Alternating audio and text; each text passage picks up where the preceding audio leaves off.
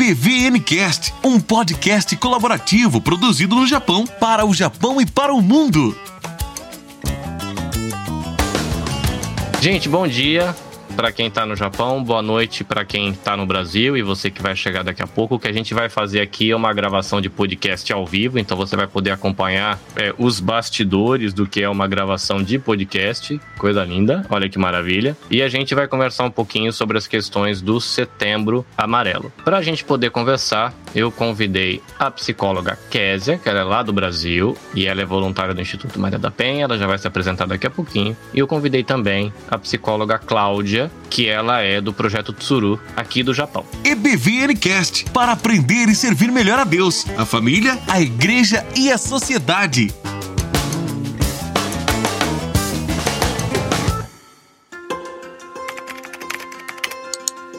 EBVNcast para aprender e servir melhor. Cláudia, bom dia. Bom dia. Você que está aqui na terrinha do sol nascente, você está em que província? Estou em Aitken, Estou em Nagoya, na cidade de Nagoya. Ah, você não tá tão longe de mim. Eu tô na província de Shizuoka, mas eu tô em Kosai, que é do lado de Hamamatsu. A gente tá umas duas horas de distância. Muito bem, temos lá no Brasil. Aqui a gente tá na terrinha do sol nascente, lá ela tá na terra do samba, ou talvez na terra do cuscuz, a gente vai descobrir já. Olá, Kézia, bom dia. Boa noite aqui. Boa noite. Prazer estar aqui com vocês novamente. E você fala de onde? Eu falo de Jaboatão dos Guararapes, Pernambuco. Geralmente tudo aqui é Recife, mas não. Tem o Jaboatão dos Guararapes, Olinda, Cabo de Santo Agostinho, eu estou exatamente em Jaboatão dos Guararapes, no bairro de Piedade, bem na Orla. Maravilha. Vou começar lá pelo Brasil, que está mais longe. Pedir para a Késia se apresentar, falar um pouquinho do que, que ela faz, do que, que ela come.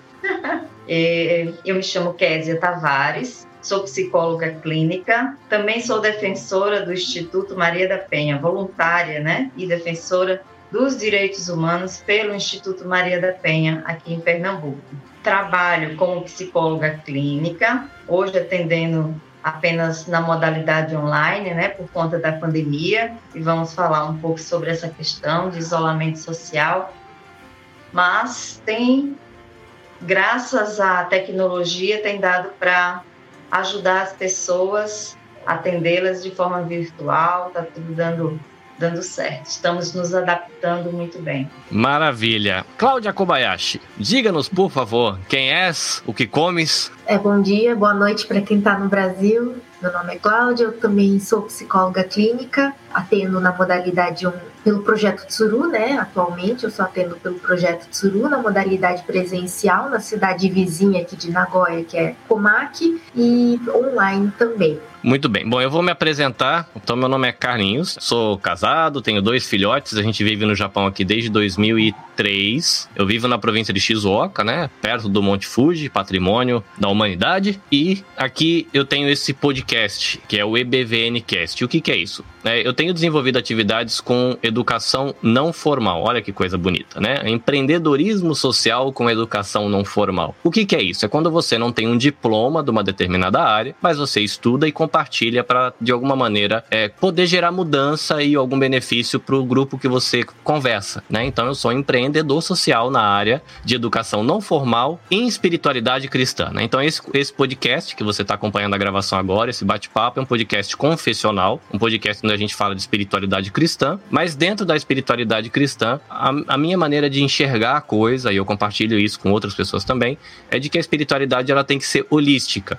Então, uma espiritualidade saudável contempla uma vida emocional saudável, contempla uma vida física saudável, contempla uma vida acadêmica saudável, contempla uma vida profissional saudável. Então, se por curiosidade você buscar o nosso podcast, você vai perceber que tem dica de inglês, dica de nutrição, participação de psicólogos voluntários. Você vai perceber que tem entrevista com educadores, entrevista com podcaster, entrevista com pesquisador de uma, uma série de temáticas, porque a vida humana é assim, né? A vida humana é complexa, ela é toda colorida. Então a gente procura contemplar contemplar essas coisas no podcast. Por conta deste podcast, que foi uma iniciativa pessoal para tentar se comunicar com, com, amigos, na verdade, quando começou, é, eu fundei uma empresa chamada Nabecast. Essa Nabecast é uma produtora de podcast, agora tem dado assistência também para questões de lives, né? Eu comecei a fazer essas gravações com transmissão ao vivo e algumas pessoas têm me chamado para dar suporte nisso. Entre os podcasts que tem na família, além do EBVNcast, que é esse podcast confessional, a gente tem o Pamitê, que é do Instituto Maria da Penha, a gente tem o Virtus, que é do, de um,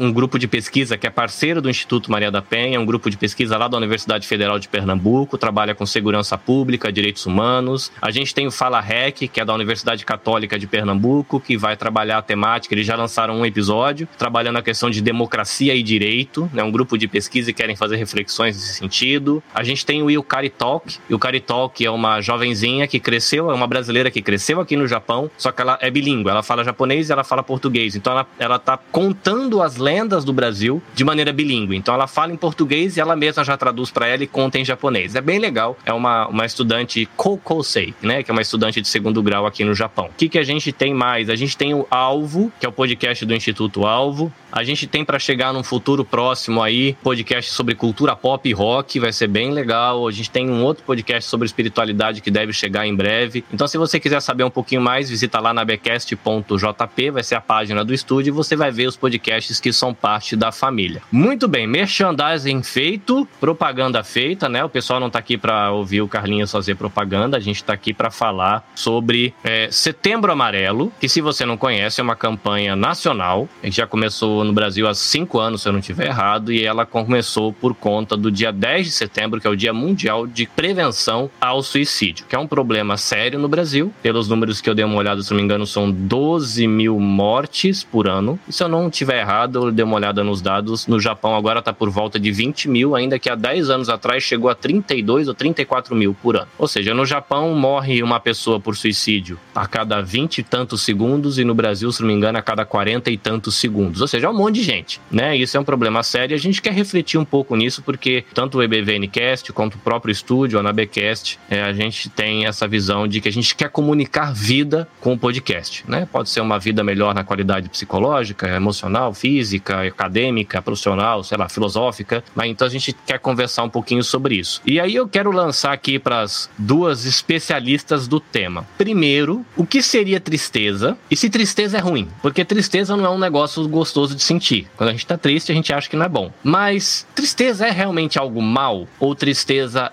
é bom? E eu deixo aí com vocês para desenrolar esse nó. Tristeza é uma emoção, né? Uma emoção básica, nós todos temos, né? É uma, ela é positiva, mas ela é desagradável de se sentir. Ela nos alerta para que reflitamos sobre alguma coisa que possa estar, né, errado. Mas ela não é negativa nem ruim. Ela é ruim de se sentir, mas ela não é negativa, né? Porque ela é uma é emoção básica, primária, né? E ela é passageira, né? Acho que a diferença entre a tristeza, ela passa. Então você, né? Você fica triste ali, ele separou. Você fica triste, mas aquilo não te consome. Você fica triste por um tempinho, mas você não fica. Aquilo não te consome, entende? Depois é igual a ansiedade, né? A vida que segue, né? Você consegue lidar com aquilo não é algo né, que te corrói e é persistente, que daí já entramos, é, entramos num outro quadro, né? No quadro depressivo. E aí, doutora Késia, é bom ou ruim? Eu tô perguntando isso porque uma vez eu li um livro chamado Raiva, Seu Bem e Seu Mal. E todo mundo fala que raiva é ruim, né? Criança não pode sentir raiva, a criança fica com birra, a gente fica bravo. E o livro falava não, você não pode dizer pra criança que ela não pode ter raiva. Você Sim, tem que dizer pra criança como ela lidar com a raiva. E aí eu queria ouvir um pouquinho a doutora Késia nesse sentido, né? E aí, o que seria a vida sem tristeza, doutora Késia? Sem o amargo, não iríamos distinguir o que é doce. Então a tristeza ela é necessária, é inerente à condição humana para que a gente possa perceber o valor de um dia de sol. É, já pensou se só existisse dias nublados e chuvosos? Nunca saberíamos como seria um céu azul com um sol brilhante. Então a tristeza ela é necessária. Como você falou de espiritualidade, há tempo para todas as coisas determinadas, né? Há tempo de chorar e há tempo de sorrir. Então, a tristeza, e eu falo de tristeza ligando à frustração, ela é importante, fundamental para o desenvolvimento e da e para a consolidação de uma estrutura psíquica saudável. Essa é a minha opinião. Precisamos sentir tristeza. Eu achei legal a sua fala porque ontem eu estava ouvindo uma palestra em um podcast chamado Chácara Primavera. E eles estão fazendo uma série a respeito de reconstrução. Né? É um podcast que fala de espiritualidade, de tradição cristã, e, e eles estão pensando como agora está voltando o Brasil a rodar. Né? A doutora Kézia, que está lá no Brasil, sabe que o bicho está pegando aí, então agora está começando a rodar. E aí eles sabem como é que começa. Né? É, tá, tem menos dinheiro, menos gente, não pode ficar perto, gente está ficando doente ainda, tem gente morrendo ainda, como é que começa? E ele, ele fez uma reflexão a respeito da importância do descanso e ele dizendo como é importante para o crescimento do ser humano essa questão do estresse, seja no estresse muscular e logo depois do descanso, né? O atleta tem que ter um período de estresse muscular e logo depois do descanso. Me parece que tem essa associação também, né? De que a tristeza, de alguma maneira, ela acaba sendo um estresse emocional, mas que a, me pareceu de que é, é, é um estresse que ele colabora para o crescimento. Doutora Kézia, eu acertei na, na, interpretação da sua fala? Perfeito. Sem frustração, nós seríamos atrofiados emocionalmente, teríamos déficits. Inclusive, é, existem estudos e pesquisas quando a criança ou adolescente ele não é suficientemente frustrado com limites, com não dos pais ou cuidadores, cresce, torna-se uma criança, um adolescente e um adulto com problema de gerenciar as emoções. Né? Vai sempre achar que tudo vai ser fácil e tudo vai ser bom. Então, no primeiro desafio, já que a gente vai falar mais adiante sobre suicídio, no primeiro desafio, essa pessoa já vai dizer: Meu mundo acabou. Nos Estados Unidos tem a história de uma jovem que, no primeiro namoro e o primeiro fim de namoro que acontece, ela pegou a arma do pai e deu um tiro nessa localidade com a intenção de morrer, só que apenas destruiu a face dela. Ela está viva hoje, né? Então, estudando sobre esse caso, analisando sobre essa história, eu sempre uso esse exemplo para falar do quanto é importante a criança ou adolescente e nós adultos sermos frustrados para aprender a lidar com a tristeza de uma separação, com o luto pela morte, com a perda do, do, do emprego. As perdas são necessárias, como diz a autora de um livro que eu gosto muito, que é o livro Perdas Necessárias, da Judith Viost. As perdas, o luto, a dor, a tristeza é necessário. Legal, vou pegar, deixa aqui, a doutora Kézia falou um pouco de infância e a Cláudia estava contando aqui que ela chegou há relativamente pouco tempo no Japão e tem trabalhado e eu tive um, uma participei de uma live com ela na quarta-feira e eu ouvi na live de que ela era fluente em japonês, eu achei curioso, falei, como é que chegou no Japão já é fluente, apesar da carinha de japonês, né, mas ela estava contando de que ela tem formação no Brasil e veio fazer pós-graduação aqui no Japão. Só para a gente registrar aqui para os nossos ouvintes, é, a, qual é a sua formação e qual é a sua pós-graduação? Então, eu sou formada pela, na PUC Paraná, em, psico, é, em psicologia, me especializei em terapia cognitiva comportamental.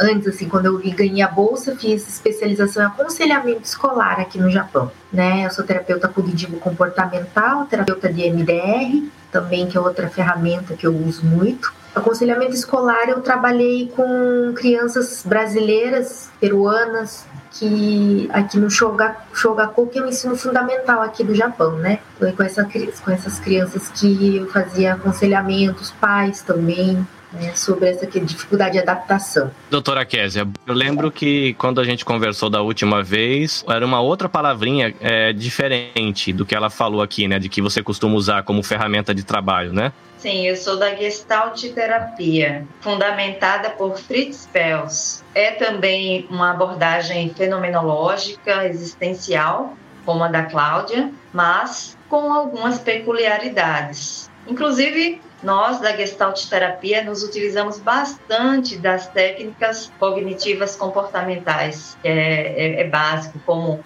anotar, dar tarefas, né, para a próxima sessão, por exemplo. Então vai depender sempre do cliente, mas eu sou da Gestalt Terapia. Quais são os prejuízos na vida de um estudante quando nós, pais, super protetores, tentando deixar os nossos filhos todos cheios de docinho e marshmallow, a gente tenta tirar tudo quanto é coisa que deixa ele triste durante a infância? Qual é o prejuízo disso quando eles vão para a escola depois? Acho que é exatamente o que a Kézia falou, né? Dessa questão da intolerância e frustração, né? Elas, eles desconhecem, aí ficam, aí eles acreditam que, enfim, não que, que são donos do mundo, mas enfim, é eles não conseguem suportar o não, né? Então tem muitos casos que você vê aí de, aí você vê pessoal, né? Daí eles é, transtornos, outros transtornos emocionais como é, compulsão à comida, você vê pessoal se cortando, o cutting, né? Aqui é outro, aqui no Japão é outro nome, né? A automutilação, pelo menos eu vi no, no, aqui no Japão crianças que não são. Né, é, se bem que as crianças aqui também elas não, não sabem muito bem a, a reconhecer as emoções. Então, assim, acho que a criança que a ausência da frustração, porque a frustração é, ela é estruturante para a construção do, do psiquismo, como a Késia mesmo falou, né? E a ausência dela torna a criança mais vulnerável né, a outros transtornos, é, vamos falar também, até mesmo a depressão, né, também, ela se torna mais fatorialmente mais vulnerável. E até pela questão que ela não, não conhece ela essa ela não conhece o não então ela fica é, começa a ter crises de birra não entra em contato com as emoções o que piora é, afeta os relacionamentos sociais são crianças que tem dificuldades de relacionamento com, com, com as outras crianças. Então, sempre é, problemas desafiadores com a autoridade, ela tem problema para lidar com a autoridade. É, é, interessante que os pais queiram proteger, porque os pais querem proteger mesmo os seus filhos de, dos perigos, das mazelas da vida. Mas, enfim, isso tudo é necessário para o crescimento né, desse ser humano. A doutora Cláudia ela citou de que tristeza não é algo persistente, né? É uma tristeza que ela dura um tempo e uma hora ela se vai. Pelo menos deveria, né? A gente não pode ficar triste para sempre com uma coisa só, isso que a gente costuma ouvir. Até quanto tempo uma tristeza é saudável? É um dia? É dois dias? É um luto de um mês? É um luto de um ano? É, quando a gente vai olhar pra gente ou alguém da família que tá triste, por quanto tempo essa tristeza ainda é considerado saudável? Essa questão é bem subjetiva. Uma das coisas que é, as diferentes abordagens da psicologia vão concordar é em relação à subjetividade humana. Cada pessoa tem uma história, uma história de vida, né? E essa duração, por exemplo, nós estamos com milhões de famílias enlutadas no mundo inteiro inclusive aqui no Brasil. Então, para alguns, dependendo da história de vida, dependendo da habilidade que já tem em lidar com a frustração, com a perda, como a Cláudia falou, porque já é algo conhecido, dependendo dos recursos quando eu digo recursos, eu estou falando de suporte interno, como resiliência uhum. e outro, e externo, como apoio familiar e de amigos. Então, vários determinantes poderão dizer o quanto vai durar. Para alguns, um luto, luto de morte mesmo, saudável, pode levar seis meses, oito meses. Vai depender também de quem, qual foi o parente e tal, né? Mas a, a questão é nós vamos observar outra coisa para distinguir se é tristeza ou se já entra para a depressão. Eu listei algumas coisas. Uma delas é a primeira que eu coloquei aqui, é a diminuição da, do prazer. A pessoa começa não apenas a se sentir triste, mas ela já tem uma extrema dificuldade de realizar tarefas simples, como se levantar pela manhã, tomar um banho para se arrumar, ir à escola ou trabalhar. Ela faz um sacrifício extremo. Então, são outras coisas, não apenas o tempo, Carlinhos, mas outros componentes dentro desse espaço que vai nos dizer se já passou de uma tristeza ou não. E aí a resposta é: o tempo é subjetivo para cada pessoa, não, não temos exatamente como delimitar, ok?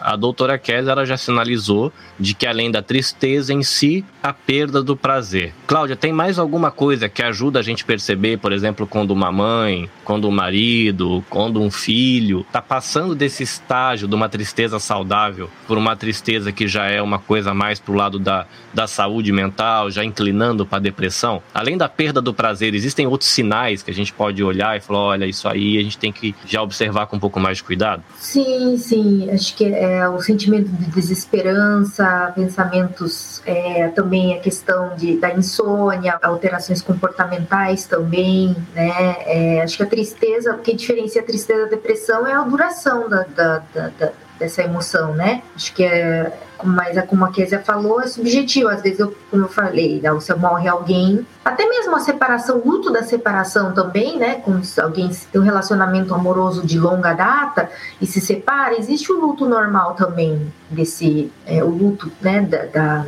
da, própria do relacionamento, das expectativas que eu criei em cima daquilo, né? Então existe todo um luto também. O luto da pessoa que morreu, da, da pessoa que faleceu também é, tem, a, tem esse luto, essa, esse processamento da perda, então a tristeza nesse momento ela é válida, né? mas existe também aquela tristeza que persiste, começando pela falta de, de vontade, pra, vontade não é vontade assim, mas assim, começa a sentir que, é, começa a ver é, alterações no humor, é, essa, essa tristeza, essa melancolia persistente, é, desprazer nas coisas, falta de vontade é, de, faz, de começar de, de, manter a higiene, higiene básica do corpo. Tem muitos depressivos, é, transtornos de humor, que a pessoa já não toma mais banho, não se penteia, não, não, não troca de roupa, alteração do sono, desesperança, duro, né? Acho que também agora né, nessa época o isola, próprio isolamento também tem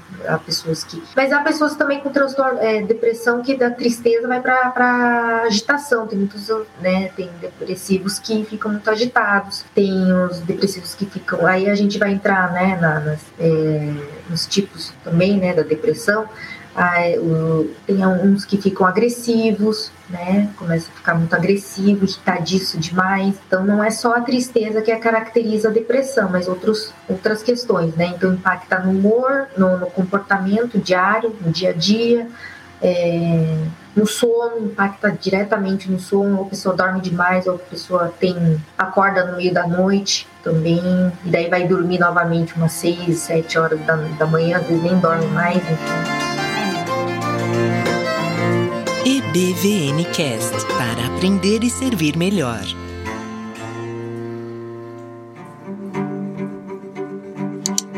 Com esse cenário, né, a pessoa perdendo esperança, perdendo, vamos dizer assim, ela tem vontade de fazer uma coisa, mas ela não tem energia para tomar um banho. Às vezes vai para irritação, às vezes vai para o estresse, às vezes vai para um que depressão a gente imagina sempre para baixo. Tem uhum. essa depressão, vamos dizer assim, que joga a pessoa para cima, para além do normal. Aqui no Japão a vida tá mais tranquila, a gente meio que volta ao normal, já voltou ao normal há um tempo. A doutora Kézia tá no Brasil e eu sei que a dinâmica lá tá outra. Uhum. Doutora Kézia, considerando essas informações que a Cláudia passou de alterações de humor. E a gente sabe que gente com gente se afia ou se desafia, né?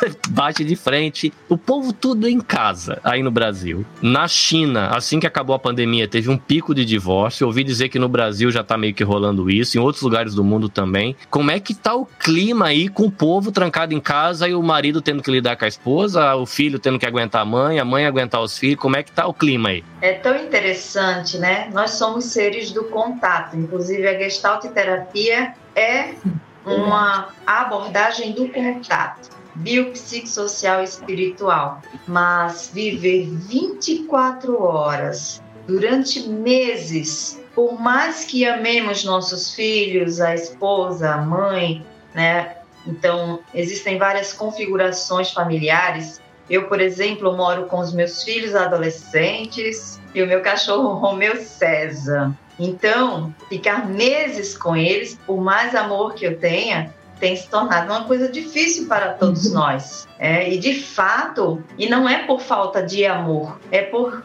falta de, de espaço, é por falta de daquela rotina que vivíamos até a, até não, apesar de que eu tenho observado e trazido para as pessoas E a pandemia pôde nos ajudar a desacelerar. Porque para onde íamos com tanta pressa? Achando que viver era só essa aquela vida frenética que tínhamos. Eu acredito, Carlinhos, que você diz que voltou ao normal, normal, né? Aspas. Eu não gosto muito da palavra normal, mas eu acredito que você quer dizer voltamos a uma certa rotina, mas você e ninguém neste mundo que passou por essa experiência será o mesmo. Uhum. Alguns com mudanças maiores, outros não, mas estamos impactados e reflexivos a respeito da vida. A vida é breve. Mário Sérgio Cortella, que é um grande filósofo, um amor da minha vida aqui no Brasil, ele diz que a vida é curta, ela não precisa ser pequena. Então a nossa vida estava muito pequena, porque se limitava a uma,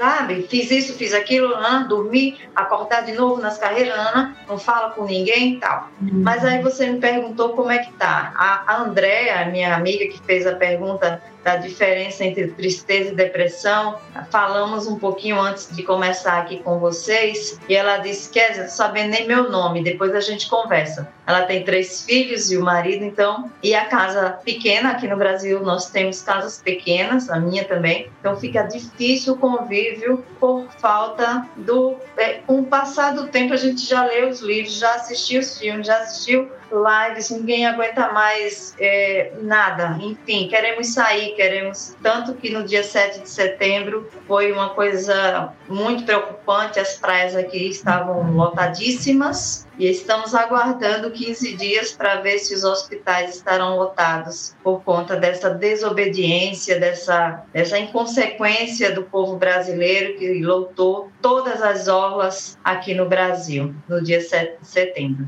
Mas está difícil não é porque não nos amamos, é porque apesar de sermos seres do contato, precisamos também do distanciamento para ficar com a gente mesmo. Quando sai todo mundo aqui em casa, eu não me sinto só, eu me sinto livre. Eu acho que é uma sensação quando, quando você sai na rua, ai, tô livre. Ou quando você fica só em casa, ai, tô livre. E essa liberdade, que é o ficar consigo mesmo, nós só podemos adquirir e conceber o valor disso porque ficamos confinados por muito tempo. Como eu iniciei, sem saber, sem é, o amargo, eu não conheceria o doce. Então eu tô, eu e todas as pessoas que, que estão disponíveis a aprender, estamos valorizando mais tanto ficar junto quanto o ficar comigo mesma. É, essa entrevista ela tem como gatilho justamente a pandemia e muita gente entrando num estado de tristeza, de falta de perspectiva, de falta de ânimo e entrando também em depressão. Falando dessa relação com o outro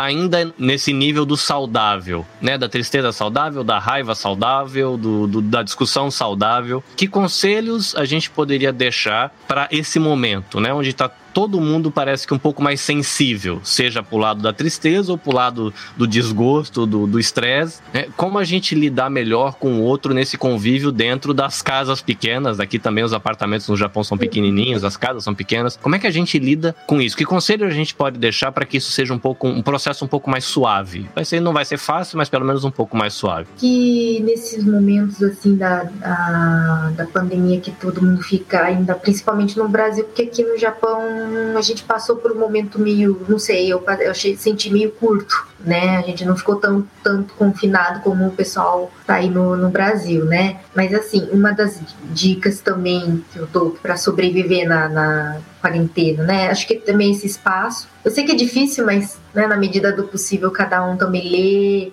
lê um pouco, né? Tem essa questão assim, ah, como é que eu convivo? Acho que a questão de.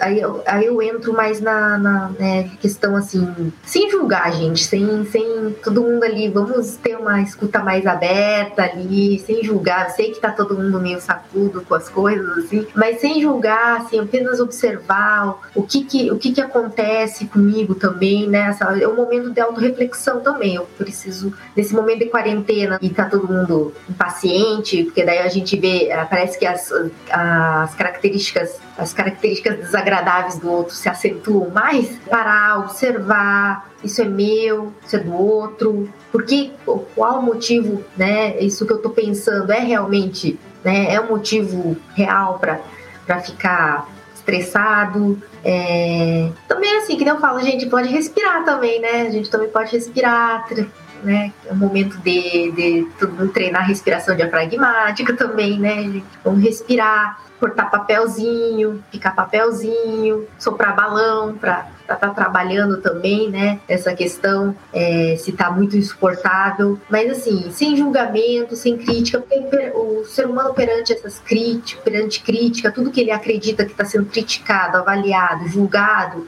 ele tende a reagir de uma forma mais agressiva. Às vezes o outro nem tá querendo dizer aquilo, porque o ser humano é muito reativo, né? Às vezes o outro o filho não tá fazendo aquilo de propósito, né? Às vezes pode ser uma falta de atenção, distra né, uma distração. O marido também às vezes não quis dizer aquilo. A gente que aí já mais sensibilizado, a gente já interpreta de acordo com as nossas experiências e pensamentos automáticos. Parar, né, será que é isso mesmo que eu escutei? Parafraseio, você quis dizer isso mesmo? Né? Eu entendi isso. É uma, é, é uma oportunidade, pensando também que é uma oportunidade de, de se reconectar com a família também, né? É, com as pessoas de dentro. Né? E se a, como, como sair não é possível, também cada um fica no seu quarto, momentos realmente, como a Kézia falou, né? A gente precisa desse momento nosso, que é a solitude, né? A gente precisa desse momento nosso também, então Nesses momentos a gente vai para quartos separados, mas também no convívio. Será que o outro é que está falando aquilo mesmo? Será que não está sendo uma reação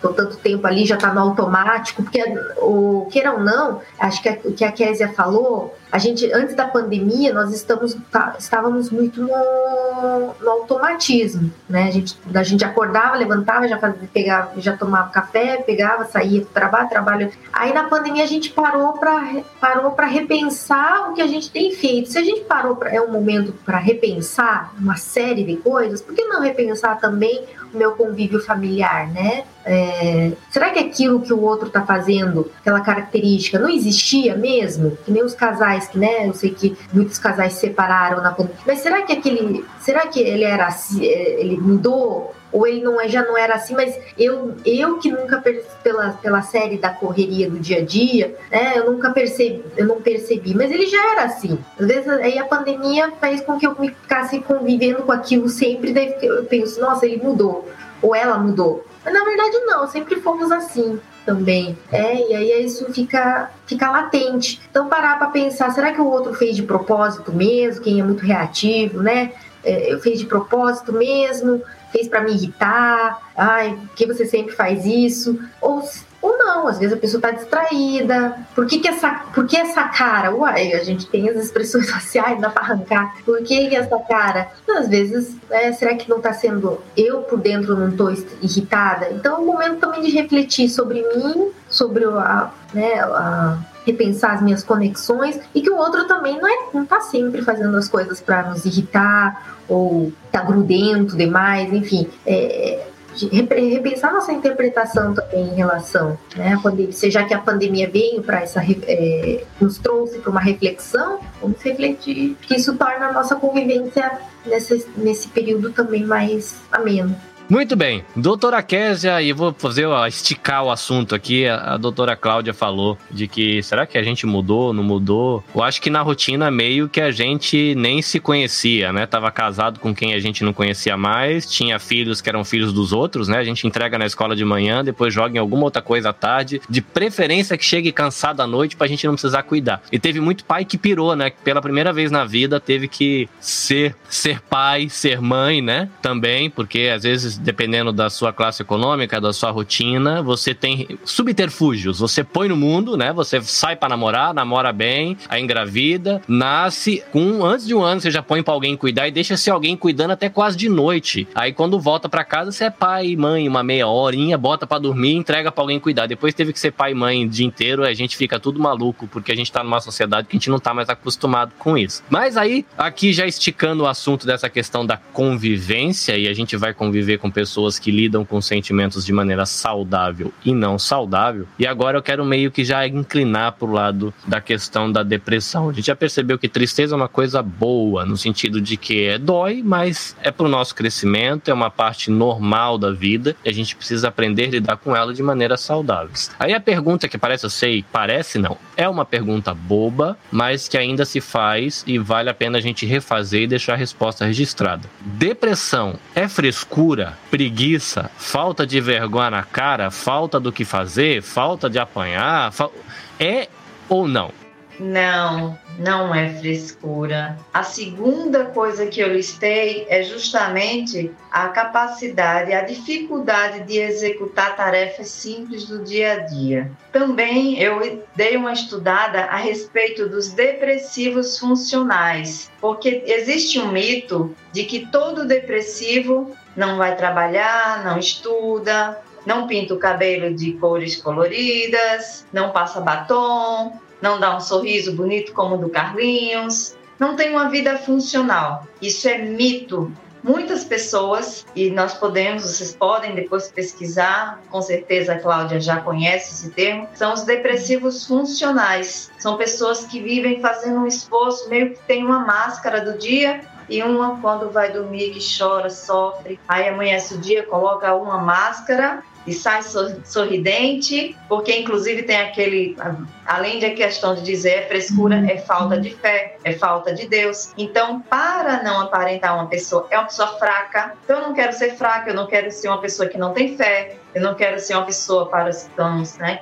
Que não tem Deus na vida, então eu coloco uma máscara e um sorriso. Estou sempre maravilhosa, maravilhoso, é, exercendo minhas funções, trabalhando, estudando, mas sou depressivo. E aí eu coloquei que muitas vezes quando a depressão vai avançando, essa pessoa, inclusive, mesmo funcional, mas ela vai dar alguns alertas. Como, por exemplo, ela pode dizer: Eu tenho vontade de sumir e nunca mais voltar. Ou dizer: Eu queria dormir e não acordar. Ou dizer: Acho que se, eu, se alguma coisa me acontecesse, seria melhor. Acho que eu estou dando muito trabalho. Então começam a vir pensamentos disfuncionais, ajustamentos criativos disfuncionais. Nós falamos em Gestalt terapia. Tudo é ajustamento criativo, tá? Em função de uma adaptação. Mas existem as adaptações inadequadas, que são ajustamentos criativos disfuncionais. Então a depressão é um ajustamento criativo disfuncional. E aí a pessoa vai, além de as coisas que já citamos, já não é mais uma tristeza comum, é uma tristeza que dura anos. A pessoa vai relatar que chora com frequência. Eu atendi uma cliente hoje, é, essa semana, pela primeira vez, com a depressão clássica e com um discurso desesperado, dizendo para mim: Mas eu não deveria estar depressiva, eu tenho comida, não está faltando nada na minha casa, eu tenho uma família. E aí eu fui explicar para ela que a depressão não tem a ver com o que está nos faltando externamente. Ela, mas eu sou ingrata por estar assim. Não, não é. Ela estava realmente crendo em tudo que ela andou ouvindo. Por que, que você vive chorando? Você tem tudo, você não tem motivo. Você pegou coronavírus por acaso? Não. Então você não tem por que estar deprimida. Também expliquei para ela que muitas vezes a depressão ela não aconteceu por conta da pandemia. Pandemia e o isolamento isolamento social, de repente foi a última gota que transbordou. Perguntei quantos anos você tem? Ela disse 34. Então, 34 anos tem muita história. E aí eu ajudei ela a rever Dizem que a Gestalt terapia só trabalha no aqui e no agora, e é um mito. Mesma coisa falam da abordagem da Cláudia, né, Cláudia? Mas nós olhamos sim para o passado para poder entender a trajetória. Quantas gotas de tristeza e sofrimento foram pingados no balde da vida daquela minha cliente, e aí vem a pandemia e transborda numa depressão. Então a gente viu que ela teve um relacionamento abusivo, que ela foi traída pelo noivo, ela apanhou do noivo noivo, a gente viu que os pais se separaram na infância, e aí eu fui mostrando a ela, né? Foi só a primeira sessão, mas já pude pelo menos tranquilizá-la de que ela não era uma mulher ingrata e sem fé. Ela estava depressiva, porque ela chora e faz aquele grande esforço para realizar atividades diárias. E isso já tem um tempo, como você falou de tempo, Carlinhos, já leva uns três anos que ela se sente dessa forma. Então aí é clássico, depressão. E lembrando também que não é frescura, é uma doença incapacitante, né? A gente tem que lembrar que também nós somos feitos de é, uma doença incapacitante, mexe com os neurotransmissores. Acho que é o caso, o caso que a Késia citou dessa paciente, ela sofreu violência, né? E isso, isso mexe, impacta diretamente na estrutura cerebral, no funcionamento cerebral. A gente sabe que tem, tem né, hoje tem comprovações científicas do quanto isso altera, né, a composição do cérebro, é, como isso vai afetando o filtro, por exemplo, né, das áreas do cérebro. E, e acho que né, então, assim, não é frescura, é uma, é, e assim, é multifatorial, né? Da, da onde surgiu. Tem questões genéticas, é, que nem ela falou também, violência, violência, infelizmente, pessoas que estão vulneráveis à violência é, sofrem também de depressão, porque o nosso cérebro ela aguenta até um ponto, depois né, ela começa, chega um limite também, né? É, acho que depois disso, né, por exemplo, o lobo parietal, que é responsável por filtrar, por nós filtrarmos os os pensamentos negativos, ele após tanta violência, após tudo, essas situações, essas questões históricas, multifatoriais, é, ela passa a não filtrar mais, então também fica mais vulnerável, né? A questão da produção de serotonina. Há doenças também, que a gente tem que lembrar que há doenças como é, problemas na tiroide também, né? Que geram, que geram tem questões orgânicas mesmo, que geram depressão, né? A gente tem que ficar atento, né? Lembrando de pessoal que 90% da produção de serotonina é dada no intestino. O intestino é nosso segundo cérebro, né? Para quem não conhece, curiosidades, né? Então, assim, se você está enfesado, né? Também é próprio termo, né? Então, se você, sua micro, a microbiota do, do, do seu intestino não funciona bem, você também pode ter é, problema. Só você vê que quem tá, quem tá enfesado, problema intestinal, né? É a primeira vez que eu ouvi isso, a pessoa explicando que enfesado é uma pessoa que está em fezes, que é justamente uma. O cara tá enfesado, ele tá com cara de quem quer pôr as fezes para fora e não põe. E aquele estado de humor terrível que quem passa por prisão de ventre sabe que é uma desgraça, né? né? E, e é, eu falei, caramba! Aí a pessoa explicou: olha, isso não é estranho, porque se você é um estudante da Bíblia, Bíblia, você vai ver que tem alguns textos em traduções mais antigas que fala de um amor entranhável. Que raio de amor entranhável? É o amor das entranhas. É o amor que vem lá de dentro. Porque é, parece que o raciocínio nessa época cultural, quando você tem muito medo, o que o cara faz? E o rapaz encheu as calças. Quando você tá ansioso para fazer uma prova, te dá dor de barriga. Quando você tá com o intestino preso, vê com muita raiva. Parece que o raciocínio da época que tem algumas coisas das emoções que realmente ficavam mais para baixo ali. Não era no, tipo, a gente fala muito que tem o cérebro é o que pensa, né? O coração é o que sente, tem a ver com a cultura grega, né? A mistura que a gente é no Brasil. Mas aí fala que tem essa questão de que eles sabem, eles tinham que algumas coisas moravam em, meio que da, assim, do umbigo para baixo ali, porque você sentiu o reflexo emocional ali. EBVNcast para aprender e servir melhor a Deus, a família, a igreja e a sociedade. A depressão são só fatores da experiência humana, a questão, vamos dizer assim, de fatores do cotidiano, do sentimento interno, ou tem questões químicas também? Porque uma vez eu ouvi falar de que os remédios para depressão são para um ajuste químico do cérebro. E aliás, existe esse preconceito, eu estava conversando com algumas pessoas, né, que por exemplo, eu tenho taquicardia, descobri recentemente, estava tendo muita palpitação e o cara falou: "Não, você tem taquicardia". Falei assim: "A primeira vez que você sente isso, isso? Eu falei, não, eu sinto isso desde criança, mas como desde criança eu sinto isso, para mim isso era um coração normal. Nunca me passou pela cabeça que meu coração tivesse problema, né? Só que aí eu comecei a estar sentado no sofá e o coração. Ele falou assim: não, pode ser o estresse como um gatilho, mas isso é você. E quanto mais velho você ficar, mais frequente vai acontecer esses descompassos e mais longos vão ficar. Então a gente vai cuidar para que isso não gere coágulos que podem gerar um derrame no futuro. Eu uso óculos desde sempre, então eu tenho problema com mau funcionamento dos olhos, que precisa ser corrigido com algo externo, e agora eu tomo medicação para lidar com mau funcionamento, apesar de eu gostar muito de bateria e tambores, meu coração não gosta de andar no ritmo, então tem que tomar um remedinho. E eu ouvi que no caso da depressão é meio parecido, você toma um remédio de depressão e aí fica aquela coisa assim, não, é, ih, tá tomando remédio pra cabeça, isso aí já foi. Tirando esse preconceito, eu ouvi de que o remédio para depressão é para um ajuste químico. Essa informação é correta ou é um dos mitos que a gente tem por aí? Não é mito, é verdade. É, como a Cláudia falou, essas situações de violência, abandono paterno, materno, que foi uma das pautas que falamos né, no, no, na nossa outra gravação, vai acontecendo perdas de neurotransmissores.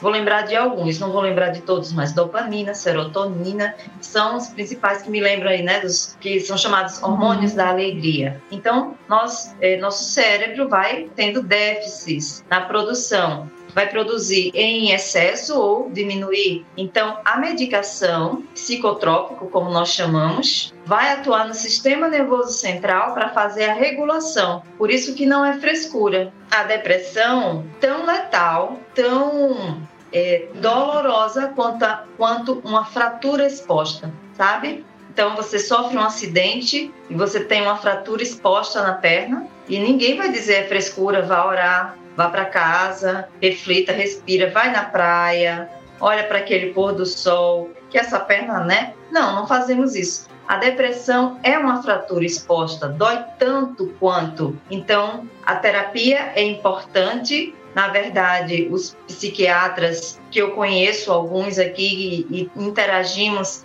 eles dizem que os psicotrópicos são paliativos. Paliativos, porém importantes, porque vão atuar na regulação do neurotransmissor que está faltando ou que está numa produção em excesso ou em escassez. Vai fazer uma regulação no sistema nervoso central daquela pessoa depressiva. E a, a terapia vai servir para ela falar e ela entrar em contato, em consciência como a gente fala em gestalt terapia, da sua própria história. Atentar para coisas, por exemplo, essa moça disse: Não, não, não tem motivo para para ter depressão. Mas teve um dia que eu teve um assalto no meu trabalho e a arma foi colocada na minha cabeça. Eu fui refém, né? Então, ela foi percebendo na fala que existiam e eu fui anotando para poder ir mostrando para ela que ao longo da vida muitos episódios foram prejudicando o sistema nervoso central dela. Inclusive, Carlinhos, recentemente, conversando com uma outra psiquiatra,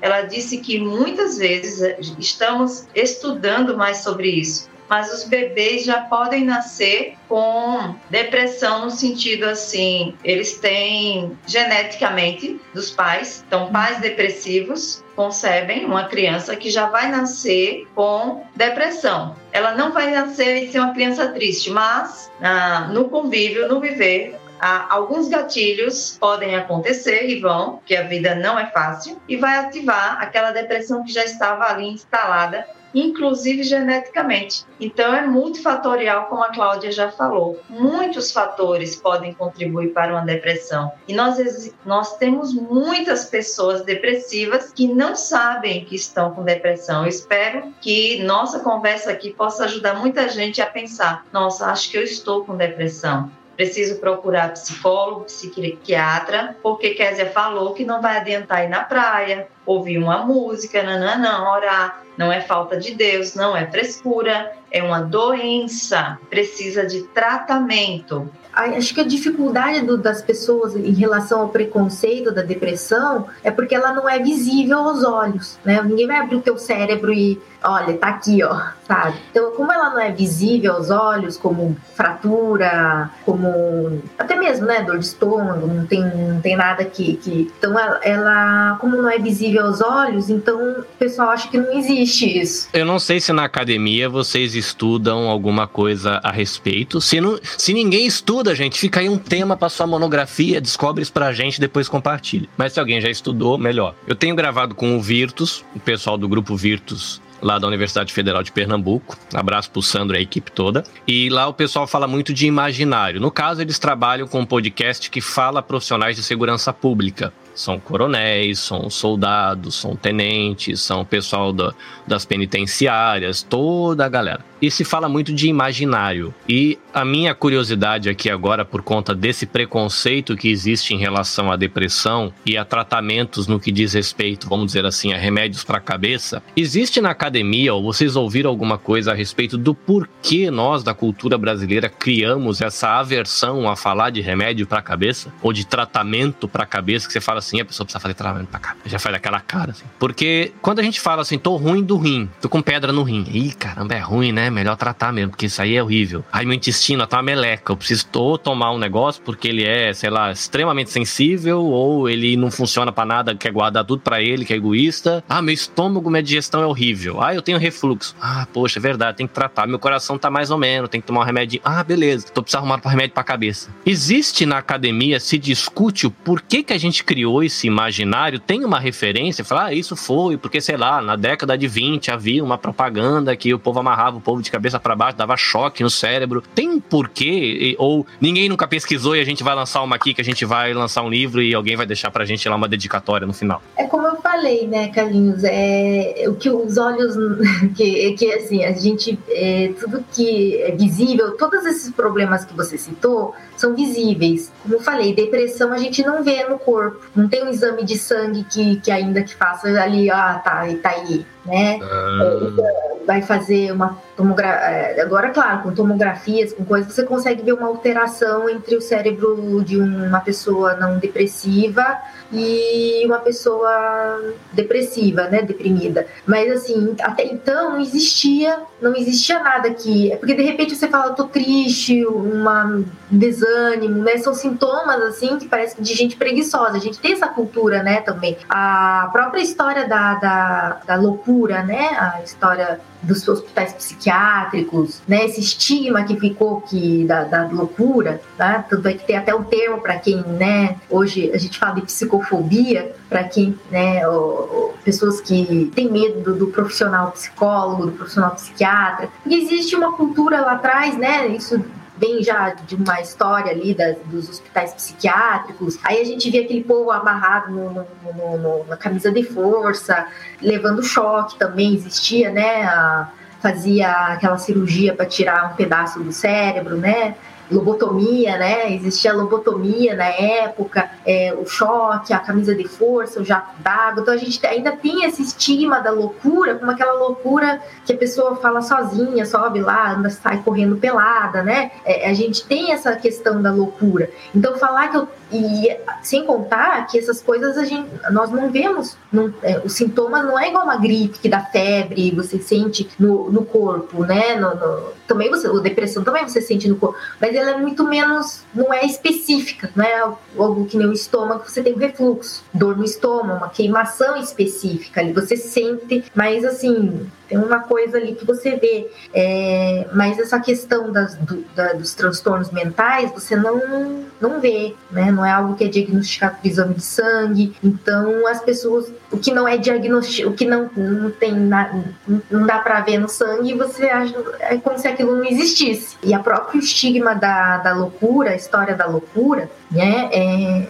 foi fazendo com que as pessoas falassem que, que isso né, vai falar ah, remédio psiquiátrico, ai meu Deus, pessoa. É, aí tem um mito também que, né, claro, os, os, os benzodiazepínicos realmente de fato causam dependência, né? Geram se você toma a longo prazo, né? Mas a antidepressivos, por exemplo, né? Você vai é, depois de um período de tratamento, o médico vai, vai diminuindo a dosagem até que você né, é, não precise mais da, dessa muleta, da muleta, que você já está reabilitado, né? Que nem uma fisioterapia, né? Você vai é, até aí. Então, assim, é, não, não né? As pessoas têm esse mito, então a psicofobia também, que é um termo, né, que, que é pessoas que têm aversão a, a, aos profissionais da saúde mental. E aí também tem essa questão do. É, né, que essa cultura da loucura, né, que foi falando. E aí, é claro, a gente via, a gente tem essa cultura do trabalhar, do produzir. Tem uma, teve uma época aqui no Brasil também que é, quem, enquanto você está dormindo, outro está estudando. A gente ainda tem essa cultura do, do, que você é responsável pelas suas, pelas suas, pelas suas escolhas, sim, mas assim, se você não luta, essa questão assim também tem, tem essa questão nossa, nossa competitiva ali que, que gerou também ainda mais estigma da depressão, que a depressão realmente ela é uma frescura. Muito bem, chegamos até aqui já com algumas informações legais. Primeiro, a gente viu já até um momento de que tristeza é algo saudável. Mas uma tristeza saudável, ela tem o seu tempo que varia de pessoa para pessoa, de experiência para experiência, mas de que ela vai ficar um tempo, dependendo do tamanho da perda, do, das experiências, podem ser alguns meses, mas uma hora ela vai. A gente viu também que depressão não é frescura, né? Depressão é uma enfermidade com envolvendo um órgão que é o cérebro e do sistema nervoso central. Olha que bonitinho, né? Que é um órgão como qualquer outro que precisa de cuidado e esse órgão, quando ele funciona mal, ele afeta diretamente o seu estado de espírito, vamos colocar assim. A gente viu que existe esse preconceito entre tratar doenças da cabeça, mas de que isso não é legal, de que a gente deve encarar com naturalidade, do mesmo jeito que a gente vai na, na sei lá, no, esqueci o nome do, do, do, do profissional que cuida do pé, quando a pessoa ela tá com um. Ortopedista. É, tem, tem um outro, não tem? É, é, enfim, mas sei lá, tá com olho de peixe e tá ruim pra caramba pra andar e você vai lá no profissional, bota seu pezão na mesa do cara. Ah, podólogo, podólogo. E, e esse negócio aí, é isso, isso. E aí, de preferência, leve seu pé sem chulé pro cara, porque, ou pra moça, porque coitado, ninguém merece, né? Pode estar tá com olho de peixe, mas com chulé não. E aí ele vai lá cuidar do seu pezinho, então a gente tem que encarar de que os profissionais, sejam psiquiatras ou psicólogos, e trabalhando em conjunto, os dois vão cuidar do nosso cérebro para que ele funcione direitinho. E aí, então, agora eu vou mandar lá a pergunta lá pro Brasil Professora, no caso de suspeita, eu tô com professora, né? Que, enfim, doutora Kézia, no caso de suspeita de depressão. Eu tô achando que a minha tristeza não é uma tristeza natural, me parece um pouquinho diferente do que vocês falaram. Ou estou achando que a tristeza da minha mãe, do meu pai, do meu marido, do meu filho, minha filha, minha sobrinha, minha avó, não sei, não parece uma tristeza. Me parece que tem esses sinais que vocês falaram. Por onde eu começo para lidar com isso? Carlinhos, me permita, antes de responder essa pergunta, voltar um pouquinho. Aqui no Brasil, nós temos uma pessoa que foi muito influente, que é a Nice da Silveira. Foi uma psiquiatra que revolucionou a história da psiquiatria e quebrou muitos desses mitos de que a loucura não é funcional. E nós temos aqui, próximo de Jaboatão, em Recife, um hospital de referência que é o Ulisses Pernambucano, né? E eu fiz visitas é, na, na, época da academia, esse hospital, tiramos nossas fotos de, de formando externo, nós escolhemos esse local e lá nós vimos é, pinturas das pessoas esquizofrênicas e com outras doenças mentais graves né, que de fato é, chegaram à loucura. Recentemente, eu vou contar essa experiência na próxima semana com detalhes numa live. Carlinhos e Cláudia, por favor, vou mandar o convite para vocês assistirem. Eu estive no Ulisses Pernambucano na emergência psiquiátrica. E lá eu vi pessoas nuas arrancando a roupa, eu vi pessoas amarradas, eu vi pessoas de fato loucas, né? E eu costumo dizer aos meus clientes, nós gestalt terapeutas chamamos de cliente, porque acreditamos que a pessoa é coterapeuta. Né? Nós não, o profissional de saúde mental não detém o poder de fazer o trabalho sem a troca do cliente, por isso chamamos assim. Eu costumo dizer nós não estamos apenas para tratar da loucura. Lá tinha também psicóloga e psiquiatra, mas nós estamos também para prevenir, né? E em relação ao preconceito com a medicação, eu tenho um auxílio visual didático perfeito.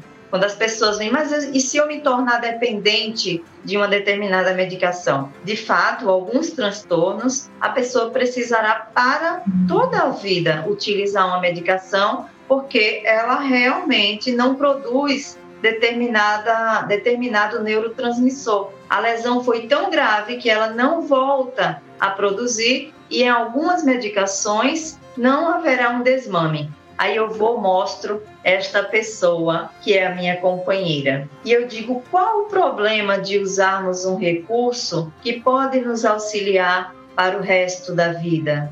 Aí a pessoa fica mesmo, né? Eu nunca vou desmamar da minha muleta. Carlinhos conhece um pouco minha história.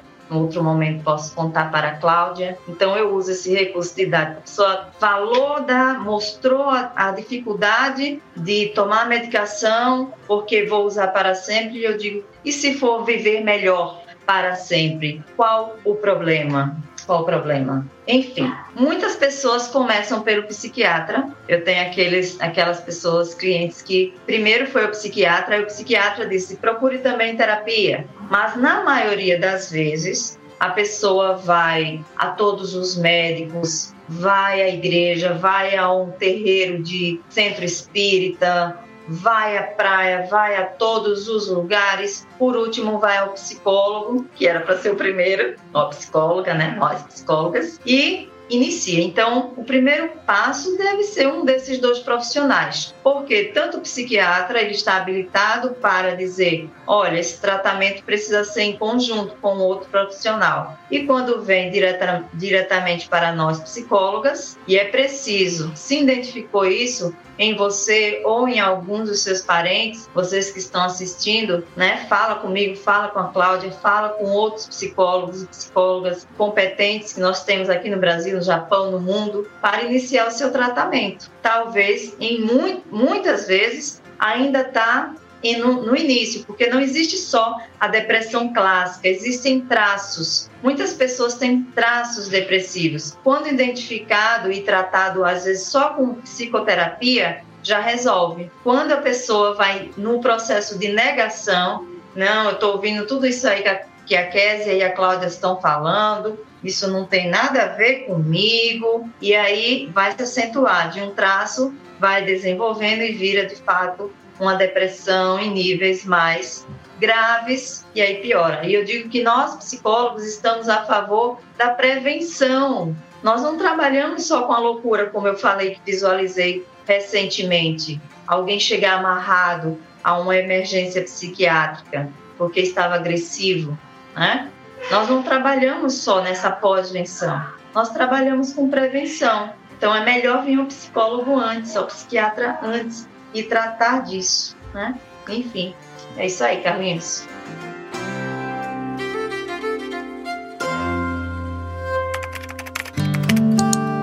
EBVN Cast para aprender e servir melhor.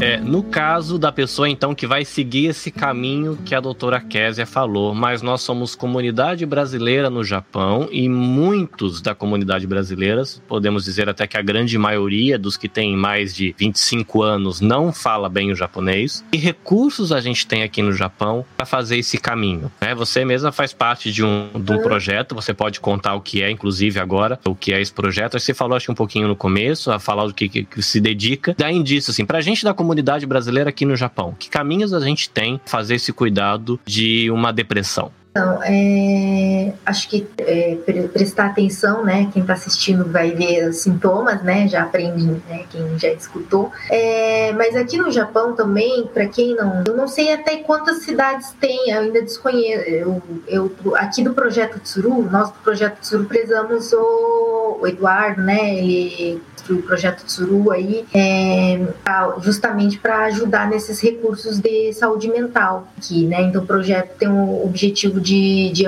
ampliar a questão da, da adesão à saúde mental para os brasileiros que moram aqui e que estão em sofrimento por, por não, por não saberem suficientemente o, o idioma para buscar o psicólogo, no caso psicólogo japonês, né? Porque aqui no Japão, pelo menos aqui em Haiti, né, existem vários centros que atendem gratuitamente em japonês, né? Mas atendem gratuitamente. As pessoas têm centros de atendimento, centros de saúde mental, centro da mulher, casa, tipo, né, tem casa da mulher, orientação para homens, por exemplo, também. Também acho que na pandemia também ó, é, aumentou, acho que né, quem, vocês que são do Instituto Maria da Penha Penha pode perceber que durante a pandemia aumentou também os casos, não que acho que aumentou as denúncias, que bom também, né, a denúncia, a conscientização da violência contra a mulher, né, que no Japão tem uma, uma rede forte de, de proteção à criança e à mulher, né, de saúde mental, Agora, no caso dos brasileiros, tem também tem nós do projeto Tsuru, tem o projeto Cairu, tem vários projetos também que estão ajudando na, na orientação dos brasileiros. Então, só quem tiver um dilema, nos procure para orientação. Nós estamos aqui também atendendo. Temos vários profissionais, temos em oito, nove, profissionais. Temos online, presencial, para estar tá fazendo esse, esse prim, esses primeiros atendimentos.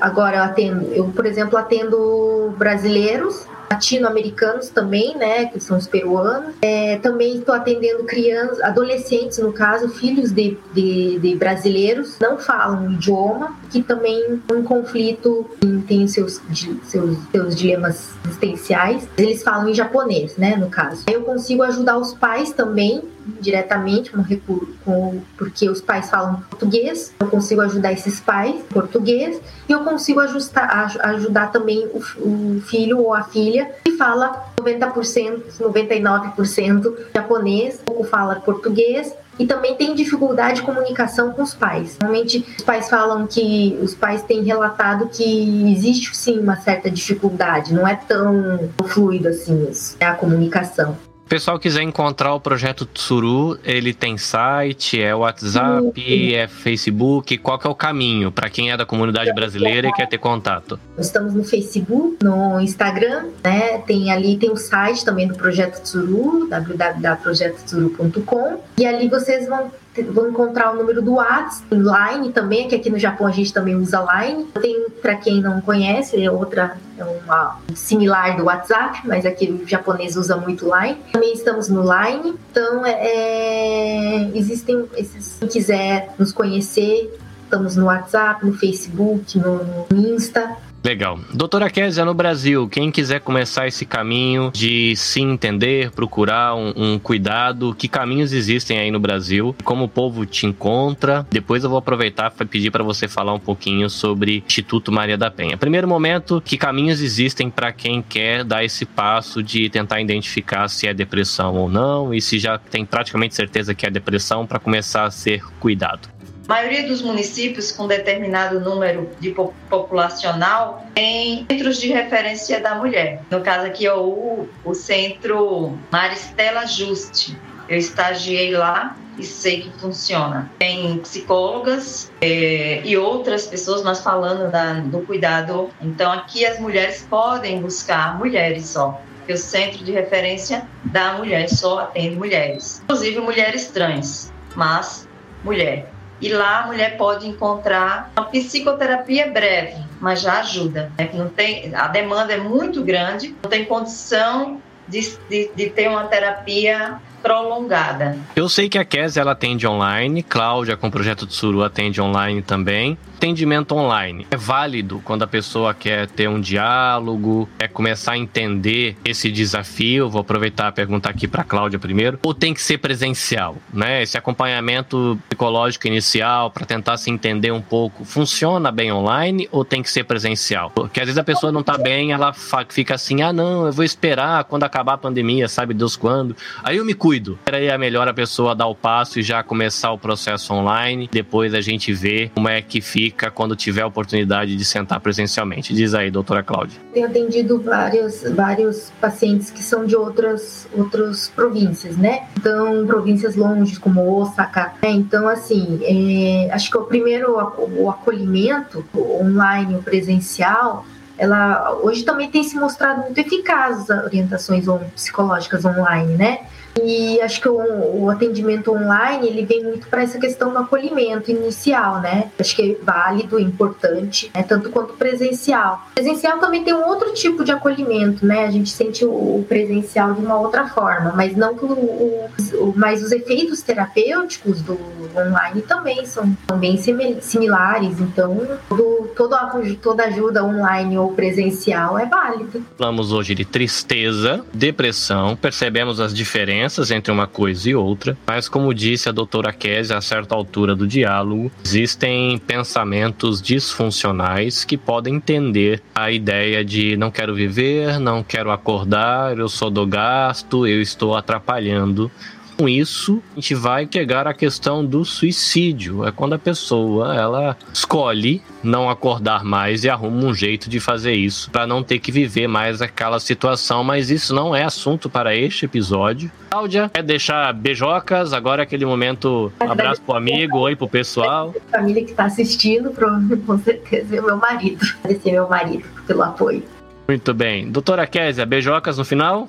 Clientes que estão assistindo, família, amigos, muita gratidão por respeitarem nosso trabalho, valorizar a informação que a gente procura trazer com ética e competência, a gente estuda bastante, se concentra, ora, antes de entrar aqui falando né, em espiritualidade, eu acredito que somos seres biopsicossociais e espirituais, e essa é a base da, das abordagens fenomenológicas, e a Gestalt terapia acredita nisso, e eu sou uma mulher cristã, e depois de ter estudado bastante, eu me ajoelhei e pedi a Deus em oração que pudéssemos trazer uma mensagem eh, de vida, de esperança para um ano tão desesperador. Orei pelo Carlinhos, orei pela Cláudia e por mim, para que pudéssemos usar as palavras com sabedoria, guiadas por Deus. Sei que somos, especialmente eu e a Cláudia, somos da ciência, somos cientistas, mas somos seres biopsicossociais e espirituais.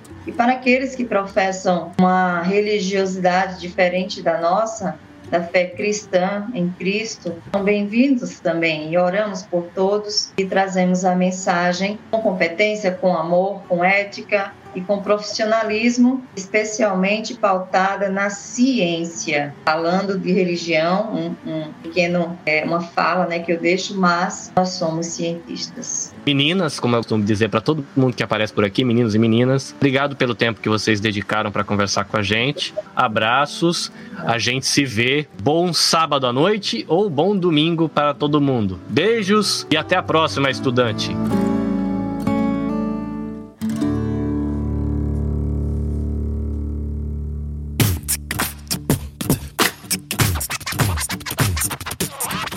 Siga o EBVNcast nas redes sociais e visite www.nabcast.jp/ebvncast para conhecer toda a nossa equipe.